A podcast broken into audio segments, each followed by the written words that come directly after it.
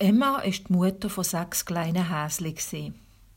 Jetzt ist sie ganz allein übrig geblieben in einem riesigen Stall. Alle ihre Kinderhäsli und auch der Vater von ihnen sind gestorben. Mit ihrem Hasemann Hoppel hat sie für die ganze Bande geschaut. Wir können uns noch alle gut erinnern, wo die kleinen Hasenkinder geboren sind. Wochen vorher hat Emma sich Fell auszupft, um ein ganz weiches Nestli auszukleiden für ihre Jungen. Und wo sie dann da sind, weisse mit schwarzen Flecken, wie Emma, oder hellbraun und schwarz wie der Hasenpapi, dann ist die Freude riesig gewesen. Mit den Jahren sind no dies no aber leider alle Häsli gestorben. Das ist sehr traurig gewesen, vor allem für meinen Neffe, Ihm haben die Häsli gehört und er hat mindestens am Anfang für sie geschaut. Und jetzt ist nur noch Emma, die alte Hasenmama da. Einmal haben wir probiert, sie in eine andere Hasenfamilie zu platzieren, weil sie uns leid tun hat, so allein. Aber das ist leider nicht gegangen. Ein Hase dort hat sie nicht akzeptiert und immer bissen, so dass wir sie wieder zu uns genommen haben. Und jetzt bleibt sie auch da und gehört zu unserer Familie.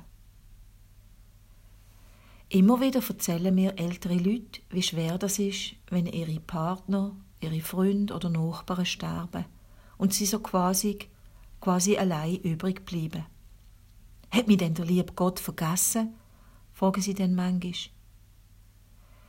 Meine Mama hat einmal zu mir gesagt, jetzt kenne ich denn mehr Menschen im Himmel als auf der Erde. Auch sie lebt wie unsere alte Hasenmama Emma allein in einer schönen kleinen Alterswohnung. Wir gehen sie regelmäßig besuchen und mit den drei Geschwistern kümmern, wir drei Geschwister kümmern uns um sie so gut es geht. Ihre ist es wohl in der Wohnung und sie ist Gott sei Dank gut Zweig. Sie geht allein einkaufen und kocht sich jeden Tag etwas und liest einen Haufen. Einmal in der Woche darf ich zu ihr essen. Dann kocht sie etwas Vegetarisches von der Tanja Granditz. Das ist immer ein Festessen. Es ist nicht gut, dass der Mensch allein ist, heißt es in der Bibel. Gott hat das festgestellt und darum ein Mensch dann eine ebenbürtige Partnerin gemacht. Allein ist nicht allein. Das kann aber ganz unterschiedlich sein.